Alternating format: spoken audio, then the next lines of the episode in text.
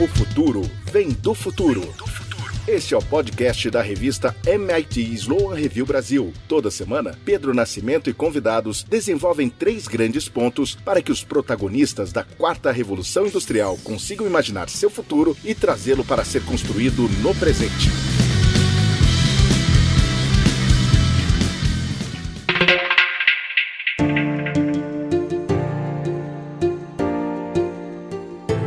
Saudações a você que já se decidiu para uma gestão e uma liderança inovadoras. A você que usa tecnologias e dados para servir pessoas. A você que se atreve a ser um pioneiro ou pioneira digital. Enfim, saudações a você que acredita que o futuro vem do futuro, porque a gente só consegue construir o que a gente imagina. Começamos aqui o 13 episódio de O Futuro Vem do Futuro, o podcast da revista MIT Sloan Management Review Brasil. No episódio de hoje, convidamos Silvio Meira, professor extraordinário da Cesar School e fundador do Porto Digital, além de conselheiro de diversas empresas e, claro, parte do conselho editorial da MIT Sloan Review Brasil. Brasil. Conversamos sobre o DNA do empreendedorismo inovador, sobre transformação cultural digital e sobre a estratégia para um Brasil competitivo.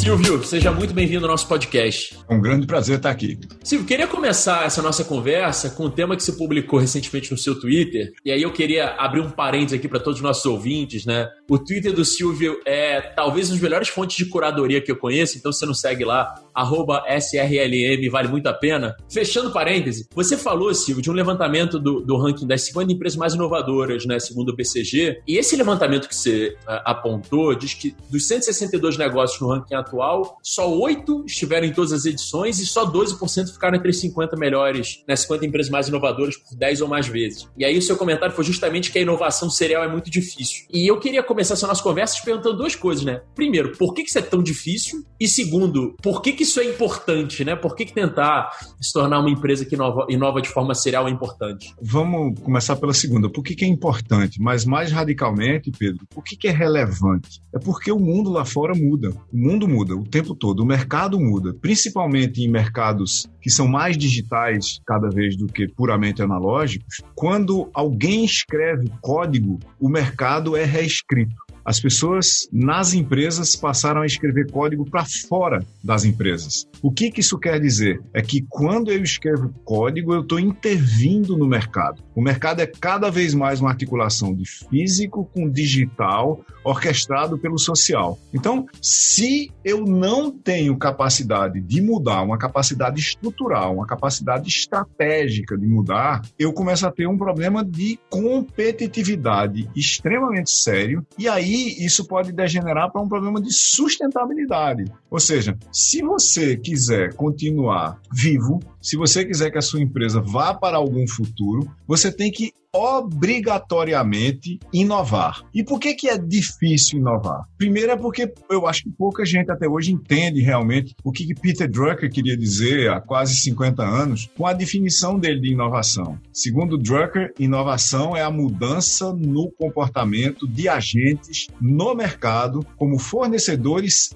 e consumidores de qualquer coisa. Então, não é um problema para ninguém, ou especificamente numa empresa qualquer, ou num conjunto de empresas, de mudar a minha oferta de produto. O meu problema é mudar o comportamento do meu consumidor junto com o meu comportamento. A gente tem uma história de fracassos é, de processo de inovação na história do business mundial, na história dos negócios, que é oriundo de você propor um produto extremamente interessante, talvez até relevante para um conjunto muito grande de pessoas, mas não conseguir convencer as pessoas a mudarem seus comportamentos. Então, o primeiro problema, eu acho que está no entendimento em si do que é, que é inovação. Inovação não é a oferta de novas e brilhantes tecnologias para fazer qualquer coisa. É o processo de convencimento de mudar o comportamento das pessoas para eventualmente até usarem aquelas tecnologias. Se todo mundo entendesse isso, aí tem uma razão basilar pela qual é difícil inovar, pela qual é muito complicado na maioria dos negócios. É que inovação tem que ser uma coisa estrutural. Inovação tem que ser uma coisa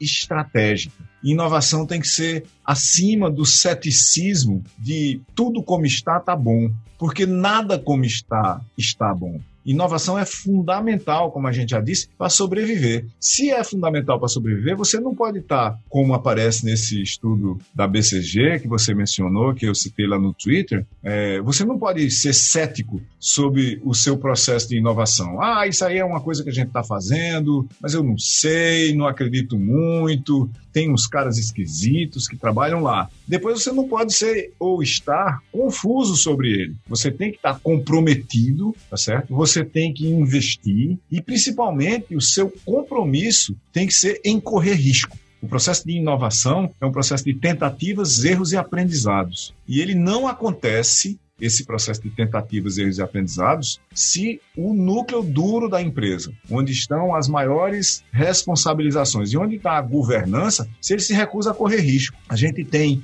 empresas que parecem muito boas hoje, mas que têm um futuro extremamente incerto em todos os mercados, porque quando você vai ver como é que funciona a governança lá no, na presidência, no conselho, nos níveis superiores da direção, está tudo preparado para continuar funcionando exatamente como funciona agora. Ou seja, risco zero. E se é risco zero, é futuro zero. É só esperar. Faz bastante sentido, Silvio. Inclusive, eu, eu acho bem interessante isso que você trouxe sobre mudança de comportamento. Eu lembro que uh, há pouco tempo atrás, né, a gente estava conversando, com, inclusive com o professor de MIT, que estava dizendo, né, a pergunta tem que mudar, né? Ele falava muito de, a pergunta principal para inovação é quem que eu quero que o cliente se torne, né? Não como eu ganho mais dinheiro com ele, como eu entrego um produto muito bom, é no final das contas quem eu quero que ele se torne. Eu acho que é exatamente isso, né? Quem eu quero que ele se torne, quais os comportamentos que ele tem que ter, enfim, como é que ele de certa forma interage com a minha organização para gerar mais valor para os dois, né? De alguma forma. É exatamente esse. Essa, essa, esse é o, o, o problema que a gente tem que, que, responder. Mais ainda, a gente tem um problema de, de eu acho, de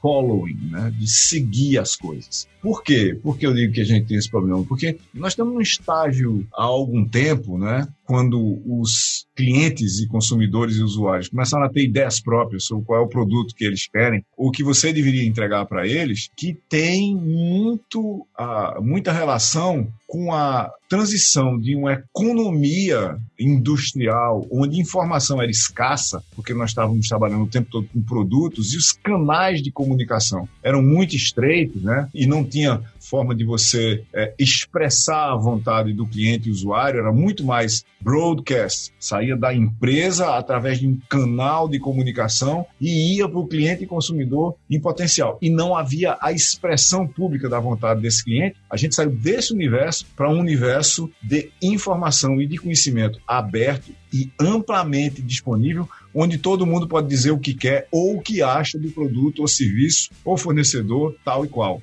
E isso, é, de repente, deu um grau de independência muito maior ao cliente usuário. O processo de formação de opinião sobre produtos, sobre serviços, sobre seus usos e, por consequência, de costumes e hábitos, é, se tornou muito mais democrático quer a gente queira, quer a gente não queira. Então, de repente, as empresas e os provedores de produtos e serviços que ofereciam os seus bens é, para os consumidores tiveram que mudar quase de cenário, tiveram que passar para um universo onde o consumidor em potencial, o usuário em potencial, é quem está dizendo o tempo todo, principalmente o que não quer. Talvez não saiba nem o que quer direito, mas certamente sabe muito o que não quer e faz toda a questão do mundo de dizer isso. É, é bem interessante ouvir você falando isso, até porque talvez um dos grandes, um desses desafios culturais que a gente tenha né, em inovação, não só é o de risco, né? Como você já me levantou, mas eu talvez já aceitar que a relação de poder mudou, né? Porque a relação de poder é muito diferente, especialmente para empresas já muito grandes e muito bem sucedidas. Era fácil mandar no mercado, de certa forma, né? Isso aqui é o que tem, né? Tem até aquela brincadeira do. que hoje é uma brincadeira, né? Mas aquela frase famosa do Henry Ford, né? Você pode escolher qualquer um contanto que seja preto.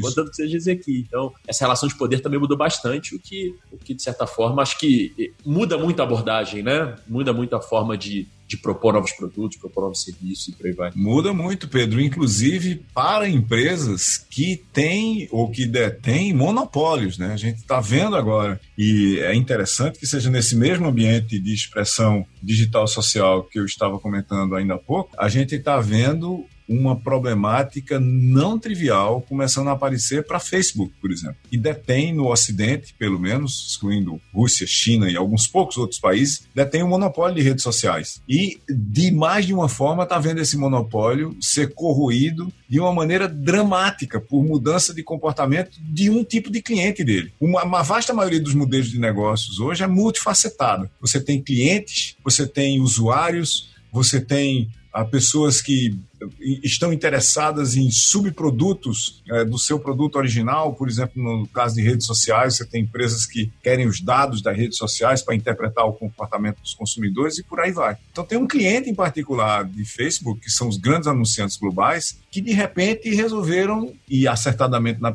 na minha opinião, dar um chega nessa história de você promover ou quase promover um discurso é, de ódio, de racismo, de homofobia dentro da rede social, porque isso leva a um conflito muito grande e um conflito muito grande leva a muita informação sendo produzida e como propaganda é inserida em função do volume de informação sendo produzida, é bom para o modelo de negócio da rede social. De repente, esse essa faceta do modelo de negócio de deixar que esse discurso de ódio ocorra livremente na plataforma começou a ser atacado não por um órgão regulador, mas pelos anunciantes. Então, não é um universo simples de ser navegado, onde existe um equilíbrio, nem que seja meta instável. É uma coisa desequilibrada que precisa ser articulada e rearticulada todo dia. Se alguém do tamanho de Facebook tem esse tipo de problema, que leva literalmente à perda de dezenas de bilhões de dólares de valor de mercado num único dia por causa da manifestação que seja de um grande anunciante, imagina a dificuldade que as empresas de todos os tamanhos têm de, ah,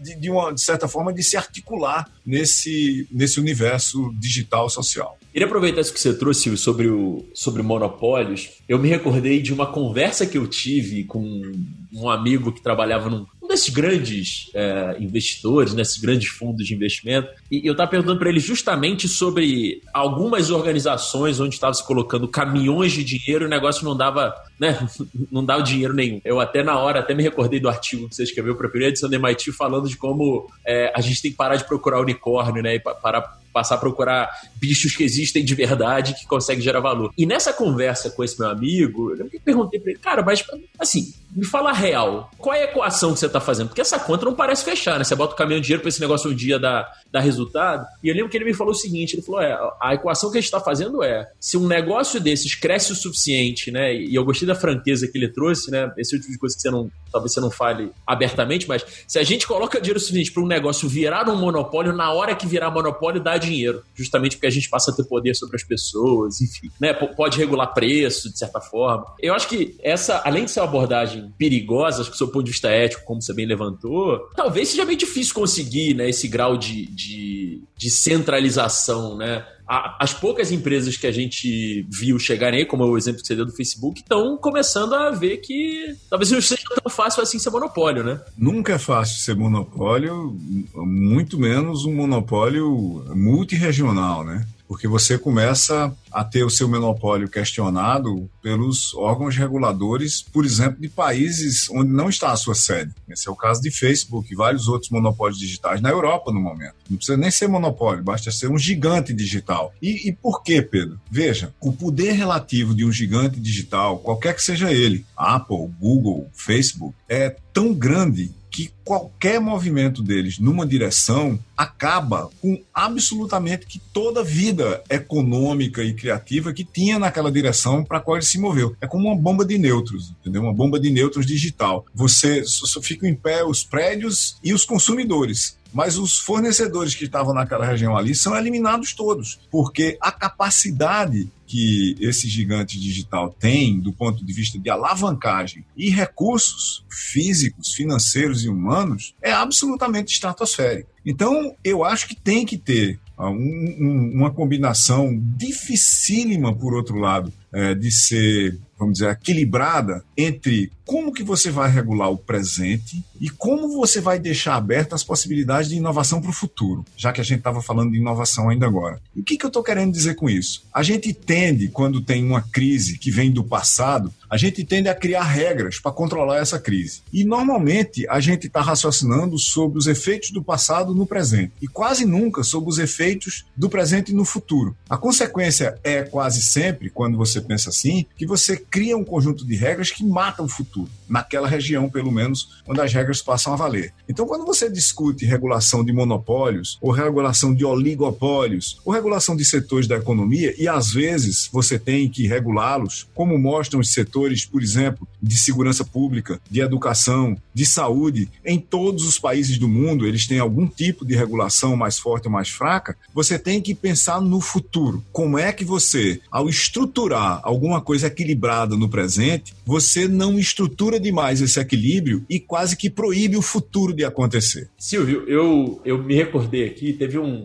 TED, né, acredito que foi num TED seu, que você disse que a, a linguagem cria o tempo, aproveitando que você está falando de construção de futuro, né? Queria que você explicasse uhum. um pouco isso pra gente, né? De onde vem essa ideia de a linguagem cria o tempo e, e em que medida isso tem a ver, né, com, com, inovação e transformação digital, que são esses dois, dois assuntos que a gente está falando tanto aqui hoje. Ah, Pedro, veja, vamos imaginar que a gente não falasse a gente não falasse, tá certo? Não falasse, não tivesse um meio de codificar a informação sobre o que já aconteceu conosco. Se a gente fosse incapaz de fazer isso, a gente não conseguia contar histórias. Ou seja, a gente não conseguia falar do passado. Então não era que o tempo teria parado é, e as coisas não estariam acontecendo, o Sol não estaria envelhecendo, nem a Terra também, nem nós. Era que o tempo humano, o tempo social, não existiria. A gente não conseguiria contar histórias das nossas vidas e a gente, mais ainda, não conseguiria fazer planos de uma certa forma, o presente é um lugar onde não acontece absolutamente nada. O presente é só uma máquina de consumir futuros. Enquanto eu e você estamos conversando aqui, o tempo está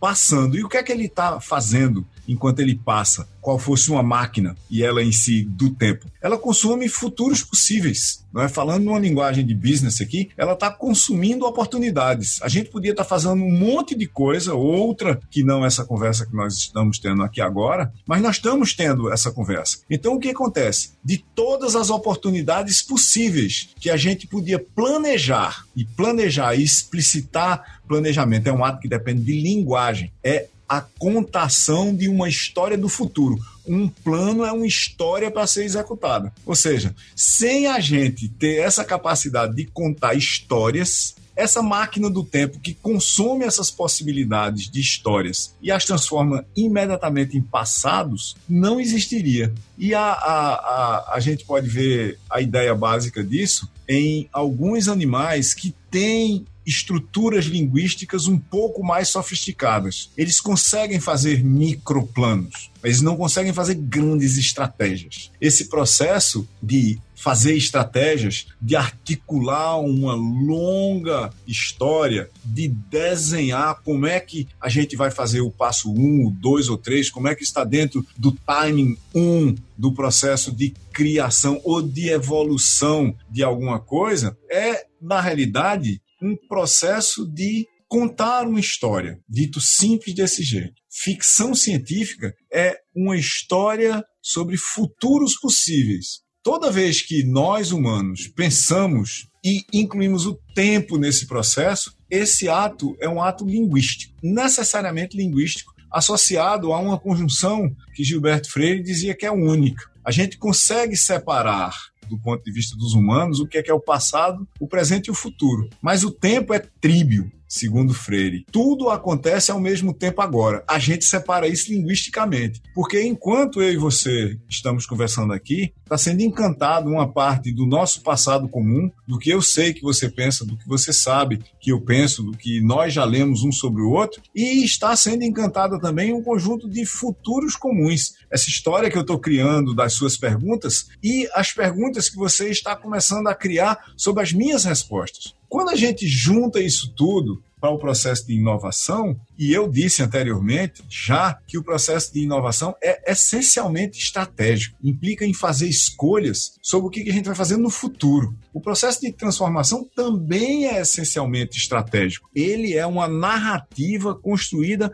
para o futuro do negócio. Qual é o problema que essas narrativas construídas para o futuro do negócio têm? Primeiro, elas são difíceis de você construir porque elas são incertas. Você tem que construir uma gama de narrativas e aí a gente liga isso com aquela história de tentativa, erro e aprendizado. Só algumas partes dessa gama de narrativas vão dar certo. E você vai ter o problema no futuro de costurar essa história de novo. Por isso que quando a gente lê a maioria dos artigos que a gente lê, inclusive na MIT SMR é, Brasil, onde eu tenho a honra de ser parte do, do comitê, o que acontece? Quando se escreve sobre como é que se fez um processo numa empresa, a gente acaba tendo que ignorar, por razões de economicidade e facilidade da explicação, a inteligibilidade do que a gente vai escrever, como é que todos esses erros ocorreram. As pessoas costumam perguntar por que, que não se escreve sobre os erros? É porque a história seria longa demais. A gente teria que fazer um documentário em tempo real de um conjunto muito grande de agentes em seu tempo, cooperando, colaborando e entrando em conflito simultaneamente. Isso é uma espécie de uma vida real. Quando você vai sumarizar, você sumariza os aprendizados que você tirou de lá. Voltando para aprendizado, o que é um aprendizado? É uma história que você conta sobre um processo pelo qual você passou e extraiu de lá um conhecimento para ser repetido num processo similar àquele. Quando a gente deixa de aprender, a gente deixa de inovar. Quando a gente deixa de entender que precisa aprender outras coisas, a gente perde a capacidade de se transformar. Então, adaptação, evolução, transformação, inovação, transformação digital está sempre associado à nossa capacidade de entender o nosso contexto, de entender o contexto maior onde o nosso contexto está situado, de receber influências de outros, de perceber as linhas dos tempos, dos discursos que estão sendo construídos para os mercados onde a gente participa e que estão construindo mercados que ainda nem existem, e isso exige não só esse entendimento nosso, mas exige ação sobre o entendimento. E uma coisa peculiar sobre esse entendimento é que quando a gente conta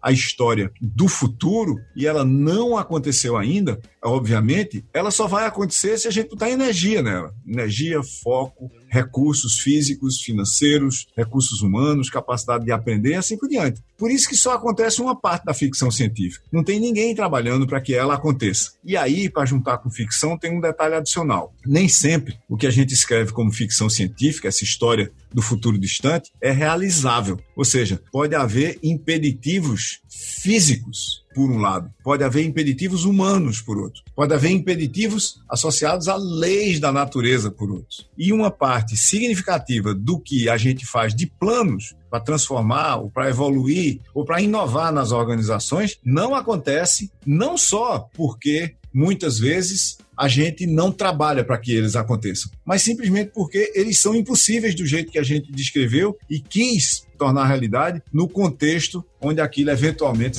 se aplicava.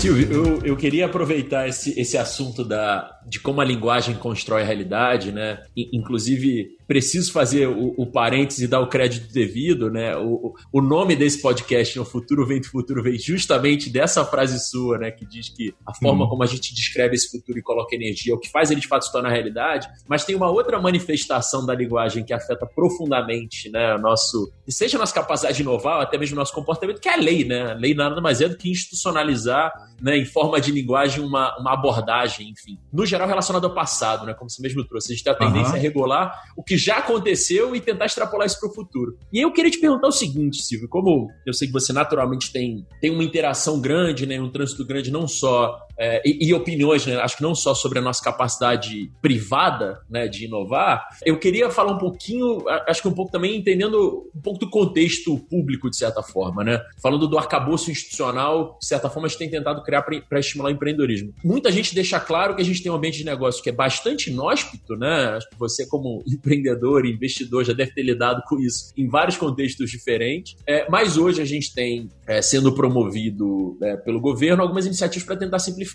E a gente tem agora, bem ou mal, um conjunto de regras, né? Plano de governo digital, somado a Plano Nacional de Internet das Coisas, Estratégia Nacional de Transformação Digital, Estratégia Nacional de Cibersegurança, LGPD, enfim. A gente está tentando institucionalizar algumas abordagens ou alguns aprendizados aí sobre, sobre tecnologia, especialmente pelas iniciativas do governo federal. Eu, eu queria saber sua opinião sobre isso. Isso ajuda, isso atrapalha, isso é tentar consolidar coisas do passado que não necessariamente tem a ver com o futuro? Qual, qual é a sua visão sobre, sobre esse processo que tem acontecido? Ah, Pedro, em todos os lugares do mundo onde a gente tem processos de inovação sustentáveis, a gente tem uma participação muito significativa do Estado. Há quem teorize que uma coisa como o Silicon Valley acontece do nada. Não acontece. Quem estudar de perto a história do Silicon Valley vai ver que o Silicon Valley é basicamente uma criação do Departamento de Defesa e do Departamento de Energia dos Estados Unidos e do investimento trilionário, medido em trilhões de dólares em processos de inovação precedidos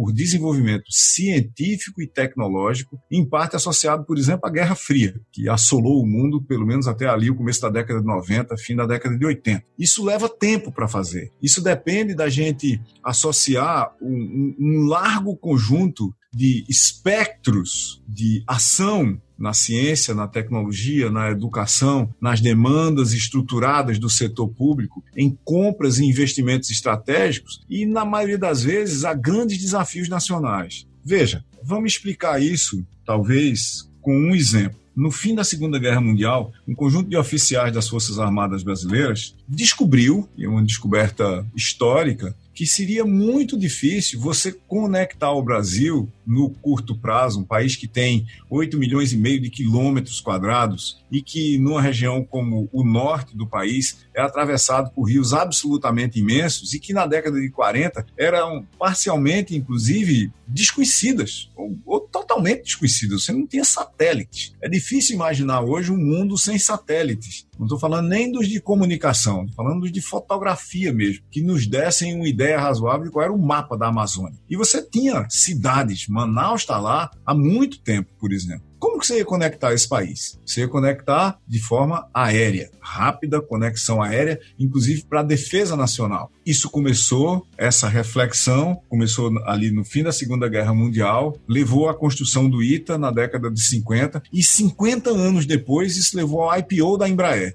Ou seja, entre as primeiras turmas do ITA e o IPO da Embraer, a ida da Embraer para os mercados de capitais, teve 50 anos. E construiu-se nesse processo um conjunto gigantesco de laboratórios, de centros de pesquisa, de outras empresas fornecedoras da cadeia da Embraer e criou-se uma empresa que é líder mundial em aviação de média distância e médio porte no Brasil, por brasileiros a partir de conhecimento desenvolvido no Brasil por brasileiros. Ou seja, quando a gente investe a sério, profundamente, de forma articulada e estratégica, no longo prazo, articulando educação, pesquisa, pós-graduação, conhecimento, inovação, investimento, empreendedorismo e o papel fundamental e essencial do Estado como demandador de conhecimento em forma de artefatos. Nesse caso, meios de transporte aéreo. A gente tem respostas em qualquer país do mundo. Você tem uma estratégia, por exemplo, de armas na Índia e no Paquistão, que tornou esses países independentes em engenharia, energia e armas nucleares só por acaso. Você é, tem um cenário, por exemplo, em Israel, de sobrevivência do próprio país, do desafio de defesa para a sobrevivência, que criou todo o ecossistema inovador e de startups de Israel, que vez por outra algum desavisado quer transferir para o Brasil, como se aqui o mesmo contexto existisse. E isso não é verdade. O Silicon Valley é um contexto particular de uma região dos Estados Unidos e tão particular que não há uma réplica dele em nenhum outro lugar dos Estados Unidos. Não existe em Austin, não existe em Houston, não existe em Boston, não existe em Nova York. E se você mapear isso para o mundo, não existe em nenhum outro lugar do mundo. Assim como Shenzhen, talvez hoje a cidade mais inovadora é, do mundo para hardware, Shenzhen só existe em Shenzhen. Então, qual que é o problema que a gente tem que tratar no Brasil? A gente tem que tratar no Brasil sobre os nossos desafios. A gente tem que discutir sobre as nossas possibilidades. A gente tem que entender muito sobre as nossas dificuldades. Se o Brasil quiser ser realmente competitivo, se o Brasil quiser ter produtos e serviços no mercado global, como se conseguiu fazer no caso da Embraer, como se conseguiu fazer no caso das commodities, que hoje praticamente sustentam a balança comercial do país, e eu diria muito mais do que isso. Os efeitos colaterais dessa sustentabilidade da balança comercial através de commodities uh, se refletem no país inteiro, obviamente. Se a gente quiser ter mais dessas coisas e sobre essas coisas ter mais domínio estratégico, ou seja, poder decidir mais para onde que a gente quer ir com elas, não há alternativa a não ser criar grandes desafios nacionais que têm um papel importantíssimo do Estado em qualquer nação do mundo que apontem para o futuro. Não são grandes desafios para trás. O Brasil tem esses desafios, eles só precisam ser explicitados. Pega, por exemplo, o desafio do semiárido nordestino. Você tem o semiárido mais populoso do mundo vivendo numa situação de miséria estrutural há séculos. Há séculos, o problema da, entre aspas, seca no Nordeste é um problema estrutural não declarado e atacado só pelas bordas no Brasil, seja pelo governo federal, seja pelos investidores, seja pela infraestrutura de conhecimento do país representada pelas suas universidades, escolas e assim por diante. Como é que a gente vai, eventualmente, resolver um problema que não é explicitado? Resolver um problema para o qual não existe uma estratégia porque ele não é explicitado. Resolver um problema para o qual não existe uma estratégia porque ele não é explicitado e não se trata ele do ponto de vista de gerar conhecimento para cuidar dele no curto, no médio e no longo prazo. O Brasil tem N possibilidades de estabelecimento desses grandes desafios para o futuro. Mas, de uma certa forma, o Brasil perde todas as oportunidades de usar esses desafios para crescer, para se desenvolver, para se tornar mais competitivo. E isso é um problema gigantesco. O Brasil é uma das dez maiores economias do mundo e é uma das maiores economias de commodities do mundo. Algo me diz que isso é insustentável. Você não vai conseguir ser uma das dez maiores economias do mundo e, ao mesmo tempo, uma das dez melhores sociedades do mundo do ponto de vista de poder aquisitivo per capita, do ponto de vista de qualidade de vida, do ponto de vista de segurança, de educação, de potencial de empreendedorismo, se você insistir numa economia de commodities. Isso é insustentável. Todo mundo que tem um mínimo de cérebro e dedicou esse mínimo de cérebro a uma análise consciente desse problema sabe disso ou a gente trata isso, ou nós continuaremos, na melhor das hipóteses, andando de lado. Inclusive, Silvio, na MIT Sloan Review número 3, né, que está em circulação agora, tem inclusive um artigo de um pesquisador argentino do MIT, curiosamente é um argentino falando o que, que a gente tá, tá fazendo de errado, considerando aí nossa rivalidade histórica, mas o Ezequiel Zilberberg, esse, esse pesquisador, ele diz o seguinte, né, que, que é uma coisa que inclusive você levanta bastante, que as nossas políticas setoriais, elas ainda são de substituição de importações, né? Por isso que não tem muita inovação local, não tem construção de conhecimento. Inclusive, fizeram uma pesquisa com o Senai, né, aqui no Brasil, falando que ou a gente se integra melhor às cadeias de valor globais, ou a gente dificilmente vai ter, vai ter chance de inovar. E uma coisa que a gente tem refletido muito, né, tem muito conteúdo sendo produzido pela MIT Sloan Review uh, americana falando justamente de que o excesso de concentração né, dessas cadeias globais na China foi um problemaço para muita gente agora, né? Será que esse não pode ser um caminho para a gente começar a se tornar um pouco mais inovador, tentar entrar nessas cadeias globais de alguma forma? Pode e deve, Pedro. É, eu concordo com Zilberberg, eu conheço, o conheço pessoalmente, inclusive, e a gente tem um, a gente tem um problema dramático no Brasil, né? O, o, o Brasil, quando a gente se compara com o resto do mundo, a gente tende a se comparar com os Estados Unidos, Europa, Japão, China e Rússia. E, de uma certa forma, até existe aquela conjunção BRICS, né, que é aquela sigla inventada, uh, mais ou menos fora de contexto, onde tem Brasil, Rússia, Índia, China e África do Sul. Rússia, China e Índia pertencem a uma classe de países. Brasil e África do Sul pertencem a outra classe de países, completamente diferentes. BRICS tem duas classes de países lá dentro. Quando a gente olha para o mundo e a gente olha para o, o, nível da complexidade do que o Brasil pode produzir hoje, eh, o Brasil é esse país do futuro, né, tão gigantesco, tão grande e tão complexo do ponto de vista social, quando a gente olha do ponto de vista de um campeonato de nações, se a gente fosse inventar um parecido com o BRICS, o Brasil está na mesma classe do México, da Malásia, das Filipinas, da Indonésia, da Tailândia e da África do Sul. Ele não está na classe da Alemanha, nem perto. Ele não está na classe dos Estados Unidos, ainda mais distante. Então, como que fica essa coisa? Se você, se você olhar, por exemplo, em inovação, o país mais bem situado desses que eu acabei de citar, Brasil, México, Malásia, Filipinas, Indonésia, Tailândia e África do Sul, o mais bem situado de todos esses países nos índices globais de inovação é a Malásia.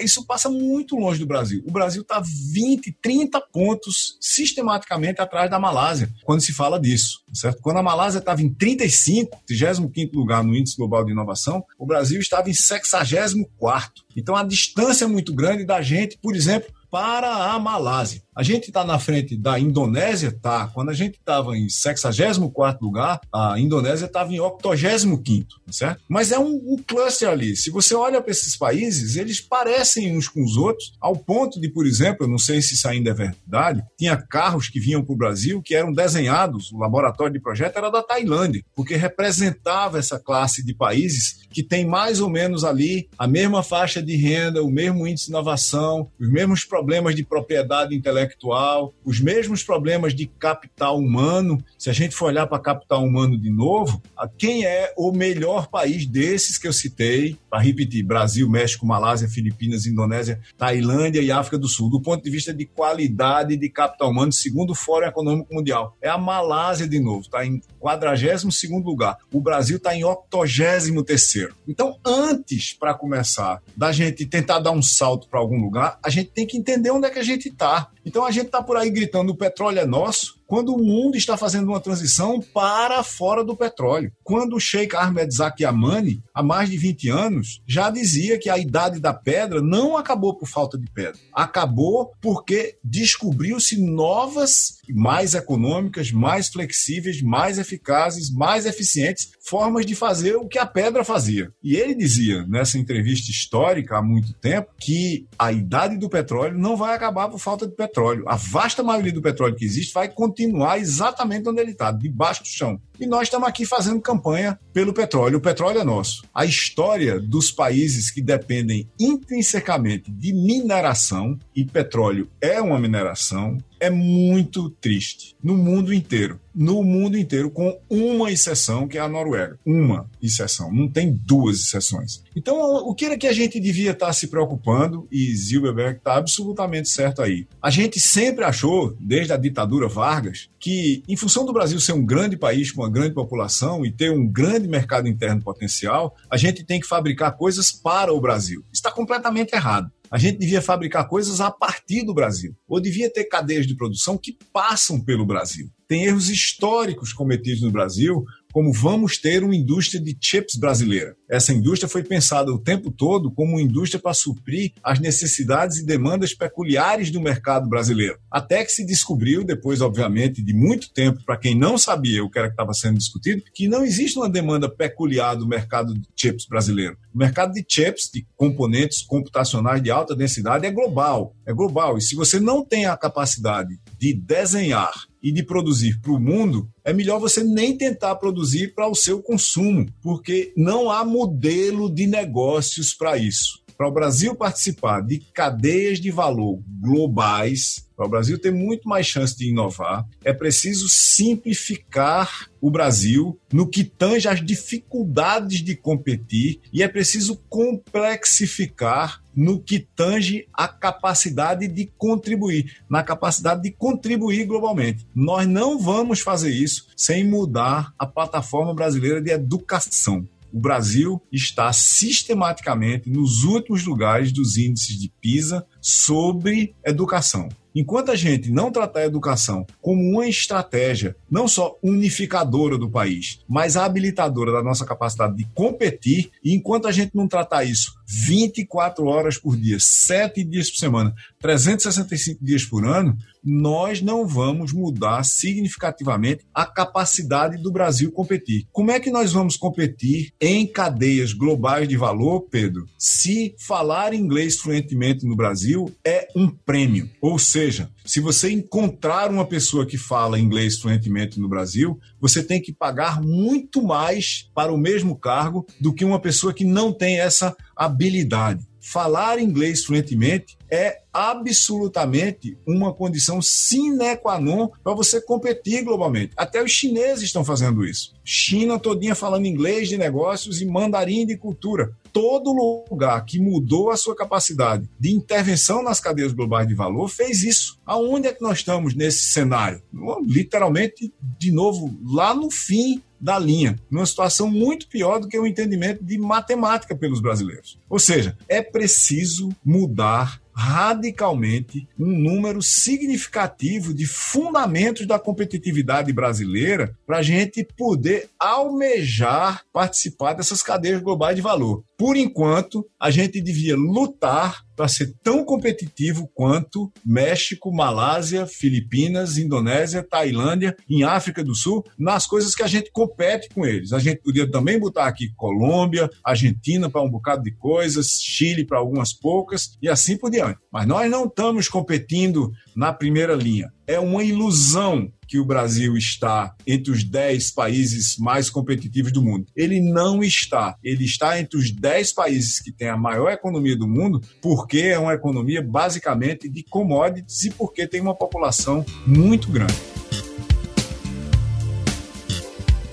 Mas eu queria, na verdade, ir para um outro lado, né, desse, dessa discussão sobre competitividade. A gente falou bastante sobre questões mais estruturais. Eu queria, queria entender a sua visão a partir de um caso prático, né, de como é que a gente tem, tem conseguido inovar no Brasil, né? A gente vai dar na revista um artigo sobre o Pix, que é a regulamentação do, do Banco Central para pagamentos instantâneos. E uma das coisas que o artigo explica é justamente que o BC mexeu nas regras em 2014, 2015 e esperou o mercado se organizar, enfim, para agir, para fazer o que precisava fazer fazer para, de certa forma, fazer esse mercado de pagamentos instantâneos crescer. E aparentemente o mercado não fez nada, sendo que isso estava acontecendo em outros países desde 2004, né? não fez nem a, a, que você chama de gambiarra digital. E aí o governo ah. agora decidiu colocar suas, suas regras diante da imobilidade. E aí a pergunta que eu queria te fazer é, além de todos esses fatores estruturais que a gente tem para se tornar mais competitivo, tem alguma questão cultural aí que a gente precisa considerar? Será que o Brasil tem muito empresário e pouco empreendedor? Né? Você que tem, tem a visão desde a empresa grande, da startup, como você enxerga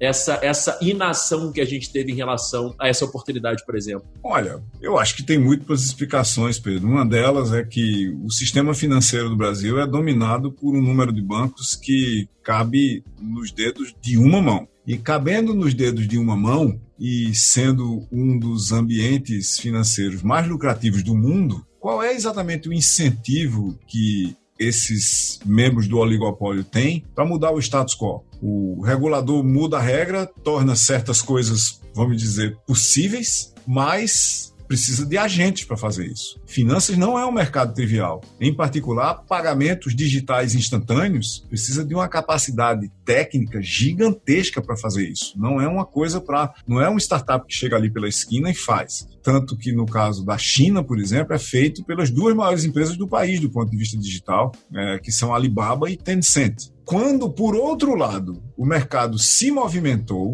que foi recentemente, o Banco Central proibiu a articulação que tinha sido feita para pagamentos instantâneos através de aplicativos de comunicação. Passou-se uns dias e houve uma volta atrás. Mas aí o mercado já tinha ficado desconfiado e ninguém está falando muito nisso é, no momento sobre o que, que vai acontecer. Então, qual é o problema fundamental? O Brasil, para empreendedores, e principalmente para empreendedores inovadores que vão se arriscar a fazer coisas que nunca foram feitas, no Brasil só é permitido fazer o que é explicitamente permitido fazer. Então, se tem uma coisa que nunca foi feita, existe sempre o risco do regulador, ou do meta-regulador, ou do contexto, ou do Congresso aparecer com a lei que depois que você está fazendo alguma coisa, se torna proibido fazer o que você já estava fazendo. Isso ao contrário dos países mais inovadores do mundo, realmente, onde você não pode fazer o que é explicitamente proibido fazer. Veja, no caso brasileiro, você tem que esperar uma regra dizendo que é permitido.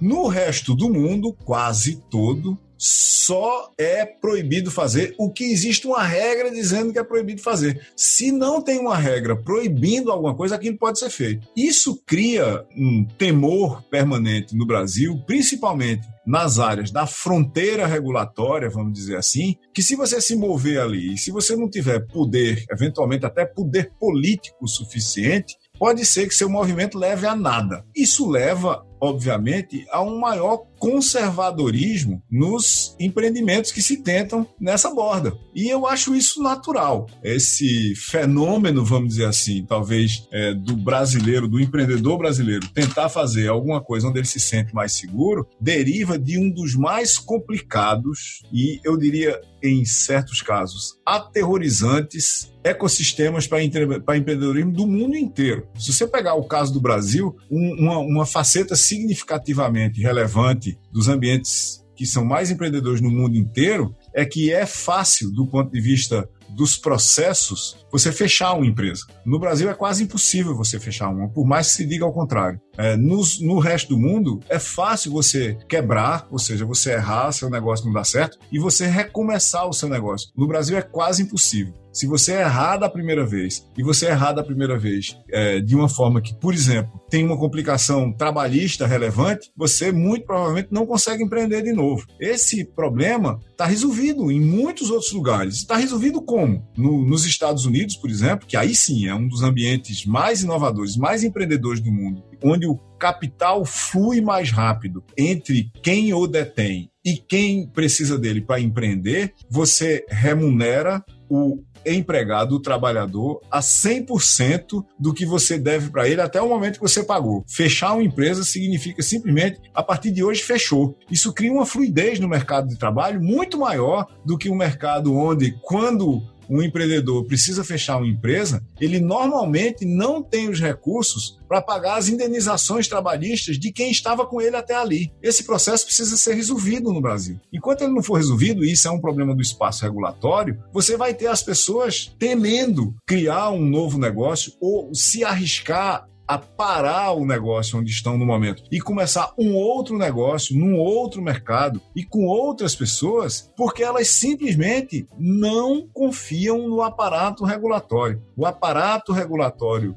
brasileiro, ele instila pouquíssima confiança e ainda por cima ele é altamente instável. Existe uma instabilidade muito grande nas interpretações do que está escrito. Uma hora vale X, outra hora vale Y, aí de repente X volta a valer de novo, Y é descartado, mas daqui a cinco anos ele aparece, daí a pouco é uma combinação de X e Y. Não dá para você empreender a sério, em escala e com impacto global assim uma das principais razões pelas quais o Brasil não produz mais empresas de classe global é o arrasto regulatório, burocrático e jurídico brasileiro. E uma parte é, dos nossos legisladores, é, dos nossos executivos públicos e dos representantes dos próprios empresários e trabalhadores não consegue entender que uma maior fluidez nessa infraestrutura para criar e evoluir empresas seria boa para todo mundo, não só para quem empreende, mas para quem trabalha, para quem é empregado, para quem é colaborador também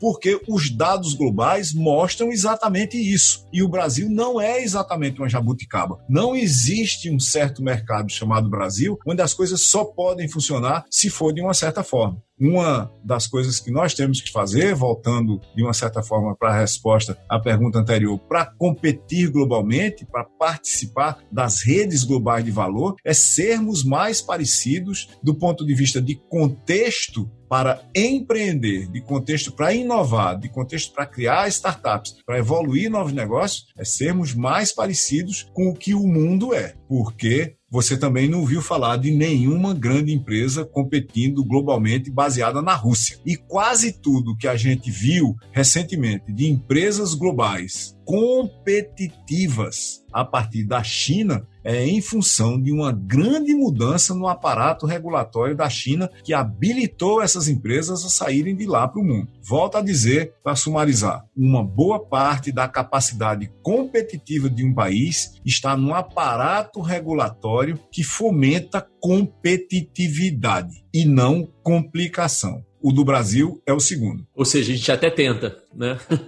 Ser inovador, enfim, fazer as coisas. A gente tenta, a gente tenta muito, a gente tem casos, e normalmente quando eu falo isso em algum lugar, as pessoas voltam com exemplos singulares. Ah, mas a empresa X. Ah, mas fulano que comprou isso nos Estados Unidos ou na Europa. Ah, mas cicrano. Mas são casos. São casos pontuais, são casos que deram certo até por acasos, mas não é uma coisa estrutural, não é uma coisa sistêmica. A gente precisa criar, ou talvez recriar, um Brasil mais competitivo. A gente precisa fazer uma transformação no aparato regulatório brasileiro ou então viver o tempo todo nesse ambiente que a gente vive agora, onde você tem dezenas de milhões de pessoas que, por um número muito grande de razões, estão tendo oportunidades muito mais rudimentares do que aquelas que elas teriam se o Brasil fosse um país mais competitivo.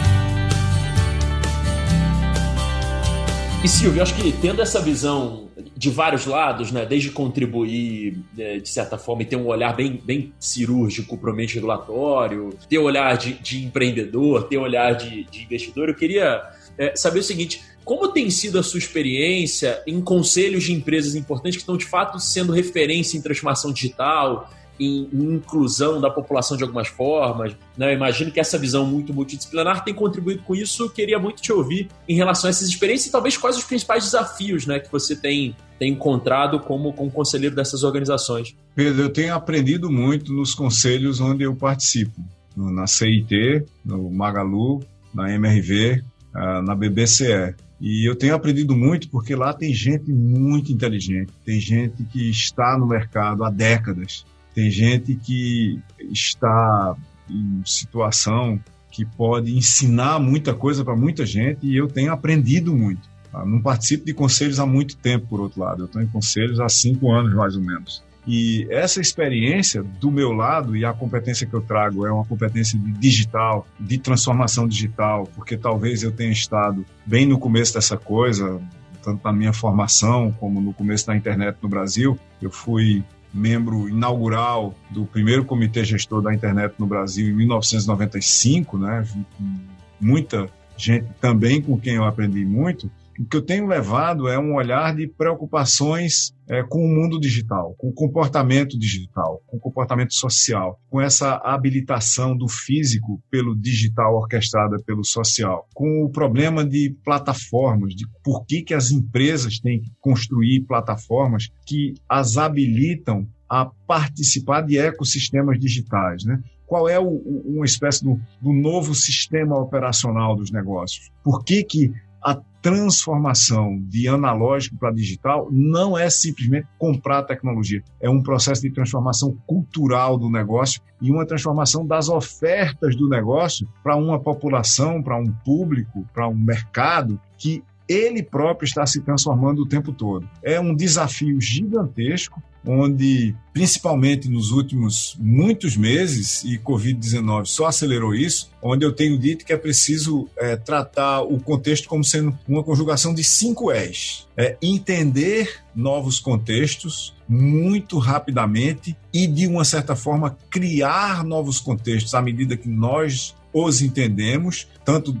no que diz respeito a cada negócio em particular, como a interação desses negócios e seus mercados com outros mercados, porque a gente deixou de ter fronteiras nos mercados de um tempo para cá, mais ou menos desde 2010 para cá. Educar todo mundo, sobretudo, obviamente, em níveis diferentes do digital, do social, do ecossistema, de plataformas e num processo de aprendizado onde a gente tem que desaprender certas coisas que a gente sabia. Ao mesmo tempo que a gente entende e educa, a gente tem que executar tudo para todos ao mesmo tempo e esse para todos é no seguinte sentido em particular, Pedro. Não adianta fazer uma empresa que é digital para fora. Ela tem que ser digital para dentro também. Você não vai conseguir fazer uma organização em rede se dentro ela não for uma rede também. Você tem que mudar a arquitetura do negócio. Você tem que mudar a forma como ele se articula. Até porque, do ponto de vista de engenharia de software, o sistema que você constrói, ele tem uma semelhança muito grande com a arquitetura e os mecanismos de comunicação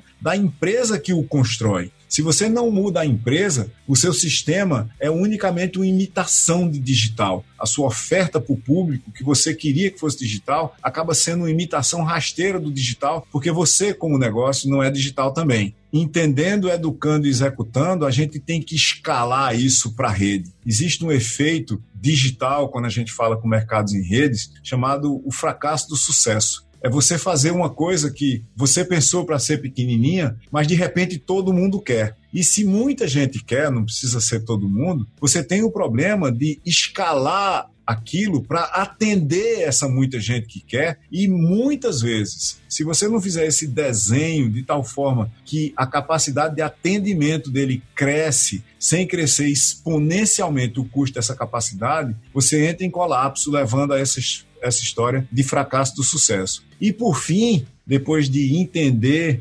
educar, executar, escalar ao mesmo tempo que você faz tudo isso, você tem que evoluir tudo. Não só as suas bases e princípios e preceitos organizacionais, mas a sua oferta, a sua entrega e a sua plataforma digital, porque digital é um fluxo. Na hora que alguém no seu mercado ou em outros mercados escreve e publica um código que afeta os seus clientes ou os seus potenciais clientes, você está sendo afetado por alguma coisa que você nem sabia que poderia vir a existir e agora existe e mexe com a arquitetura do seu mercado, da sua competição. Entender, educar, executar, escalar, evoluir é aí onde eu tento dar minha contribuição para os negócios onde eu estou participando. Não por acaso a gente acredita tanto né, na, acho que na nossa missão promovendo conteúdo né, sobre tecnologia, sobre gestão, sobre negócios, né, inclusive tendo você no conselho, é para entender que é bem difícil, né? Se a gente não tiver bem preparado, fazer cinco coisas ao mesmo tempo que se relacionam mutuamente não é exatamente o jeito que a gente aprendeu a lidar com negócios né, no passado. Não é não, não é um passeio no parque, é uma coisa nova. A gente tinha tempo para fazer isso, a gente tinha tempo de trazer uma consultoria, mandar uma galera para fazer uma pós-graduação, depois a gente contratava alguém para construir um sistema, depois a gente ia paulatinamente fazendo essa coisa no mercado. O mercado mudava no trimestre, o mercado mudava por ano, havia mercados que você podia manter um produto no mercado da mesma forma, no mesmo contexto, por uma década inteira. Isso passou a ser semanas e meses para absolutamente tudo e já faz algum tempo. Covid-19 só causou o que eu chamo de um apocalipse digital. De repente, o digital apareceu para todo mundo em todo canto ao mesmo tempo e é, ninguém conseguiu mais escapar dele. Né? Existe uma, uma mudança para digital first que já vinha acontecendo há muito tempo. Ele começou para um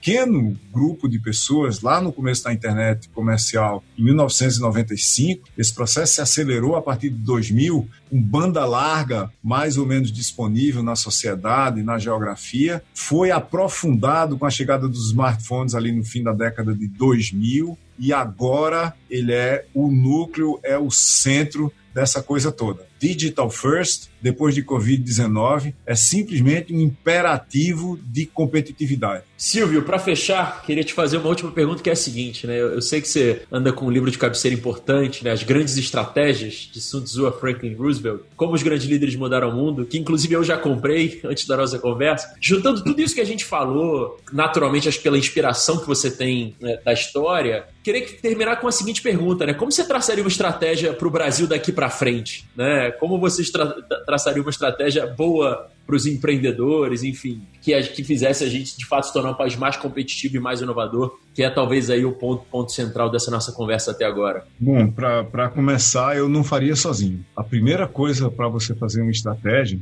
ou para você criar uma estratégia que pode ser executada, é você trazer a maior quantidade possível de pessoas para o mesmo contexto, para entender em conjunto o que é que todo mundo quer fazer. Porque não adianta ter uma estratégia se você não for executar depois. E para executar, você precisa articular lideranças e a base. Se a base não está convencida que aquela estratégia é boa, no sentido de que ela vai gerar resultados que vão impactar a todos, ou pelo menos parcialmente a todos, de alguma forma positiva, você não vai conseguir executar a estratégia. O problema da estratégia não é ter uma, é levar uma a um estado de execução que ela tenha resultados. E mais ainda, estratégias têm que ser parcialmente emergentes. Estratégias não podem ser completamente deliberadas. Tem uma coisa que a gente discute o tempo todo, que a gente tem uma eleição no Brasil, que é o seguinte: qual é o programa de governo de Fulano? Em parte, isso é fundamental. Mas a gente tem que entender também que, em boa parte, é irrelevante, porque não existe um programa de governo. Existem grandes estratégias articuladas para mudar um estado de coisas. E essas grandes estratégias sofrem influência do contexto. O problema não é para um executivo de Estado, para um prefeito, para um governador, quantas promessas ele entregou das que ele fez enquanto estava na campanha na TV e nas redes sociais. Mas é o que é que ele deixou como estrutura para que os que vêm depois dele no futuro não precisem fazer aquilo de novo. E a gente está muito ruim no Brasil de estruturas criadas por estratégias, por grandes estratégias. Uma estratégia é um processo de transformação de aspirações em capacidades. Então, quando a gente diz que o Brasil é o país do futuro, isso é uma aspiração. Uma estratégia ou um conjunto articulado de estratégias de educação, de saúde, de legislação, de regulação, de mercados financeira é o que nos levaria a criar as capacidades que tornam essa aspiração de ser um país do futuro uma realidade. Isso tem que levar em conta o tempo em que a gente está fazendo isso e quanto tempo a gente quer levar para fazer isso. Tem que levar em conta o espaço, no sentido de contexto onde a gente está fazendo isso e que espaço a gente quer ocupar fazendo isso, se é só uma estratégia local de país, se é uma estratégia regional, se é uma estratégia que leva a um posicionamento global do Brasil e a escala, de novo a escala, que eu já falei anteriormente, na qual a gente vai querer fazer isso. É uma coisa que impacta 10% do Brasil, 50% do Brasil, impacta a América Latina toda, em que profundidade a gente vai tratar esse problema. O Brasil não tem estratégia para quase nada, diga-se de passagem. Não, o Brasil não tem uma estratégia para a educação. O Brasil não tem, como nós estamos vendo, é, e de forma terrível agora, o Brasil não tem uma estratégia para a saúde, apesar de haver estratégias de saúde para tratar, por exemplo, AIDS no Brasil. Uma das melhores estratégias do mundo para AIDS é brasileira, realizada pelo SUS que em si é uma estratégia. É uma estratégia bem executada dentro dos limites e capacidades e recursos que a gente tem no Brasil. Talvez uma das coisas que minorou significativamente o impacto de Covid-19 no Brasil foi o SUS e a sua regionalização, a rede SUS. Mas para a Covid-19, por exemplo, o Brasil demonstrou que, como país, não tem uma estratégia de saúde. Nós não temos uma estratégia de empreendedorismo, nós não temos uma estratégia para negócios, nós não temos uma estratégia para competitividade. O que o Brasil precisa é de estratégias articuladas e executáveis partindo dos pontos onde nós estamos agora, sabendo com quem, como eu já disse, nos comparar, para não nos iludirmos que estamos partindo de um ponto onde a gente está competindo com os Estados Unidos em alguma coisa. Se não for commodities, não estamos competindo em nada, à exceção, por exemplo, de aviões, como eu já falei ainda agora. É muito difícil, de mais de uma forma, criar grandes estratégias. Há uma história muito rala na humanidade sobre grandes estrategistas. Mas não deveria ser por falta de exemplos que a gente não deveria tentar uma grande estratégia brasileira de competitividade global que mudasse significativamente a qualidade do que a gente faz para o mundo para que a partir daí a gente mudasse também significativamente. E isso é uma história daquelas que só se faz ao mesmo tempo, Pedro. Que a gente mudasse significativamente a qualidade de vida da população brasileira. Não tem primeiro um, depois outro. Tem que fazer tudo ao mesmo tempo agora mas com um plano, com estratégia, com visão de futuro, né? Como esse vídeo trouxe. E juntando todos os envolvidos de alguma forma na mesa, né? Exatamente. Se fizer sozinho, chegar lá e eu tenho uma estratégia para mudar para o Brasil, lamento muito, já não vai dar certo. Você tem que convencer muita gente. Ninguém, veja, isso é uma coisa que é, é, é, é quase é um, uma espécie de um conflito histórico. Por pior que estejam as condições da vasta maioria das pessoas, as pessoas têm medo de mudar da condição atual delas para uma próxima condição, exatamente porque imaginam que pode ser ainda pior. Então, se você não convence as pessoas, se você não carrega as pessoas nesse barco da mudança, nessa armada, talvez, que você vai lançar um mar que é mais ou menos desconhecido, as pessoas não vão trabalhar para mudar. Porque no processo, sabe o que é que vai acontecer? Na maioria dos,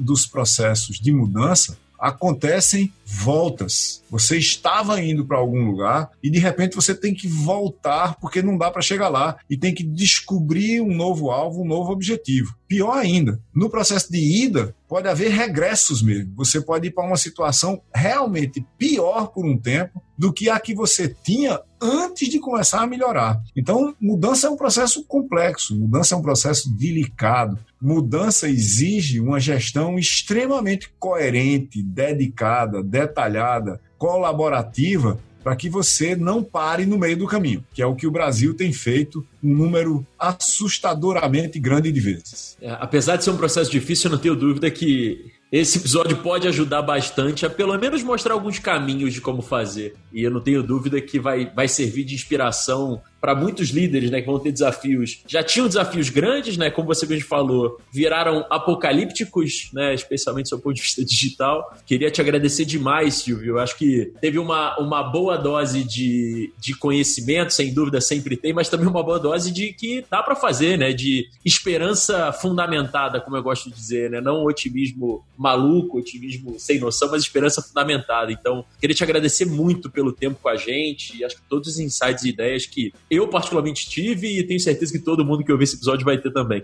Um grande prazer, Pedro. Um grande prazer participar. Tomara que a gente tenha outras oportunidades como essa. Sem dúvida, Silvio. Obrigado.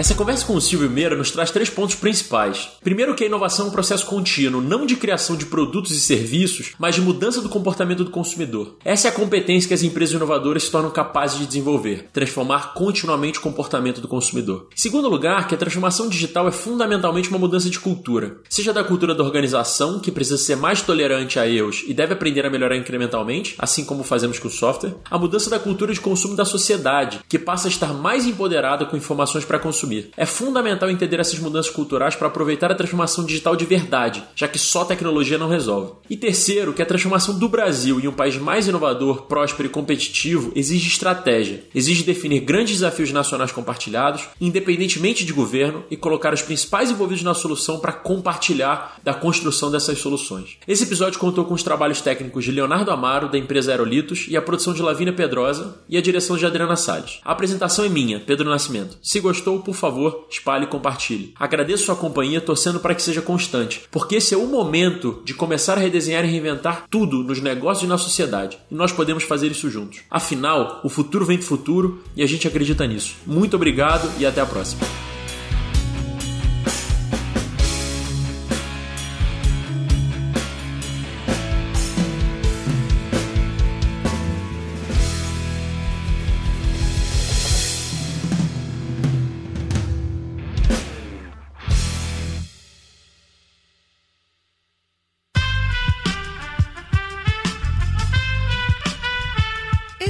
Podcast foi editado por Aerolitos Edição Inteligente.